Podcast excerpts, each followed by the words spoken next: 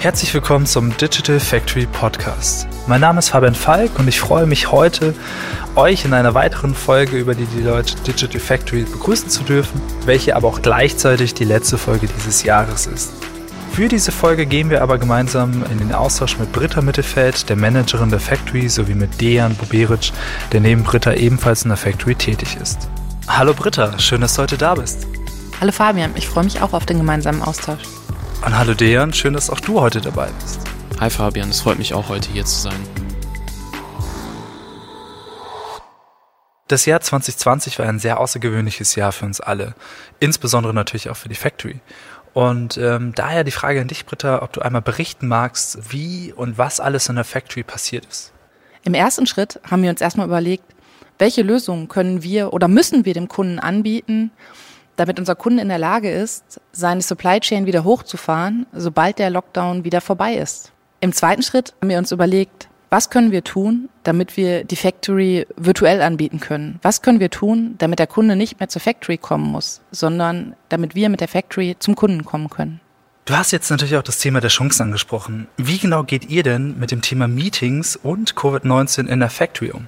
Auch da gibt es wieder verschiedene Möglichkeiten. Ich habe eben gesagt, dass wir in der Factory und bei Deloitte Lösungen auch für unsere Kunden entwickelt haben, damit diese sicher in ihrem Geschäft weiterarbeiten können. In diesem Kontext haben wir Restart Now entwickelt.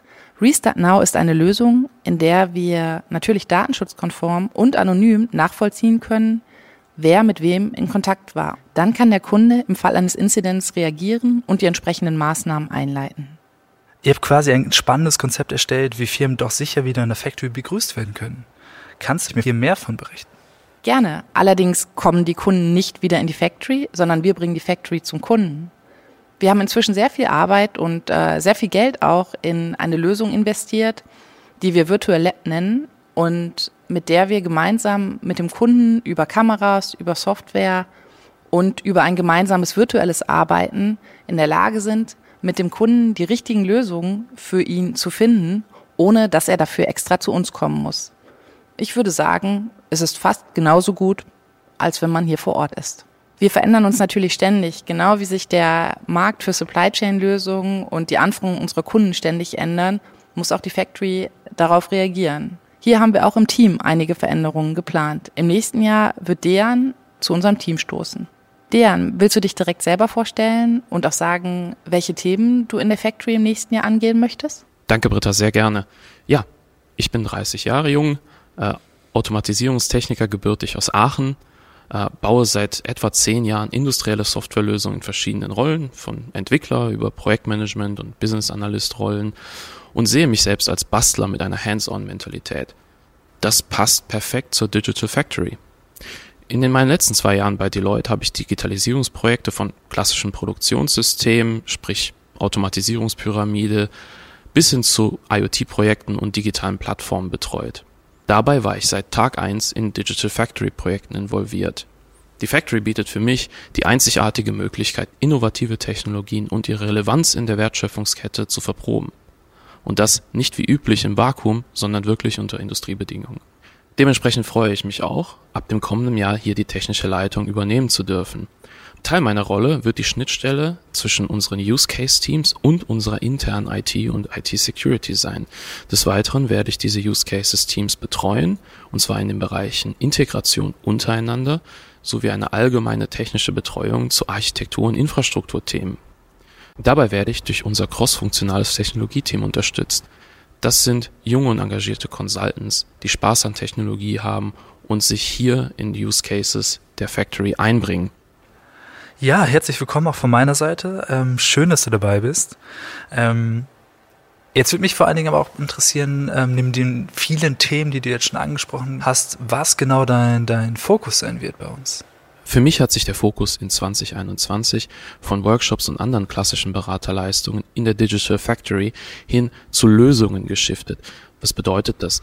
Unsere Kunden müssen aufgrund der neuen Herausforderungen in Covid-19 schneller reagieren und auch wir müssen Lösungen und Blueprints liefern, auf Basis derer unsere Kunden schneller Rollouts und Implementierungen erreichen können. Und welche spannenden Themen können unsere Zuhörer zukünftig aus der Factory erwarten? Das im Augenblick sowohl operativ als auch technologisch spannendste Thema ist die Erweiterung unserer Digital Factory in Düsseldorf zu einem globalen Factory-Netzwerk. Das heißt also, dass sich die in Deutschland geborene Idee der digitalen Fabrik sich mittlerweile weiterentwickelt hat, oder? Genau, im nächsten Jahr werden sowohl in Japan als auch in den USA weitere Digital Factories eröffnet. In diesem Kontext wird es dann auch ein Rebranding geben, sodass aus unseren lokalen Digital Factories ein globales Smart Factory Network entsteht. Dejan, magst du vielleicht etwas zu der Zusammenarbeit sagen? Sehr gerne.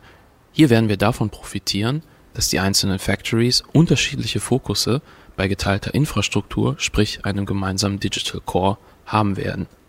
Dies bedeutet, dass wir nicht lineare Netzwerkeffekte haben, da wir integrierte Use Cases in den einzelnen Factories aufbauen können, aber von dem gemeinsamen Digital Core profitieren können. Das macht unsere Use Cases vertikal skalierbar und ermöglicht uns eine sehr, sehr kurze Time to Market. Habt ihr Empfehlungen oder auch heiße Tipps für den Start ins neue Jahr? Neben vielen spannenden Podcasts, die im nächsten Jahr noch herauskommen werden, haben wir gemeinsam mit Google ein virtuelles Event geplant, in dem wir neue, gemeinsame, spannende Lösungen vorstellen werden. Viel mehr möchte ich hier noch nicht verraten, aber es wird auf jeden Fall ein Event werden und mehr als nur ein Workshop. Mehr dazu werdet ihr auch im nächsten Podcast erfahren. Dann in erster Linie vielen Dank euch beiden für den Austausch in außergewöhnlichen Zeiten. Ja, danke dir auch. Es hat großen Spaß gemacht. Gerne. Dann wünsche ich dir auch erstmal jetzt frohe Weihnachten, einen guten Start ins neue Jahr und vor allem viel, viel Gesundheit.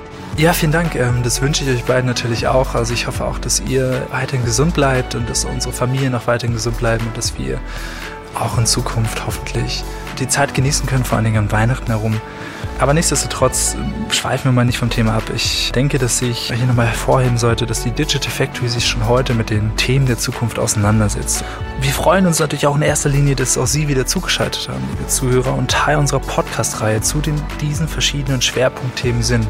Und auch in 2021 erwarten uns noch weitere Themen, die einerseits auf den bisherigen vorgestellten Themen aufbauen, andererseits aber auch unsere weiterführenden Kooperationen stärker ins Licht rücken werden. Umso mehr freue ich mich aber auch vor allen Dingen auch auf das Jahr 2021, um die Entwicklung von der Factory, aber auch an die Leute beobachten und mitgestalten zu dürfen und zu können. Denn ich denke, dass wir einer sehr ungewöhnlichen und zugleich aufregenden Phase gegenüberstehen, der wir uns nur mit innovativen Lösungsansätzen, insbesondere im Sinne der Kunden, entgegenstellen können, um diese zu meistern.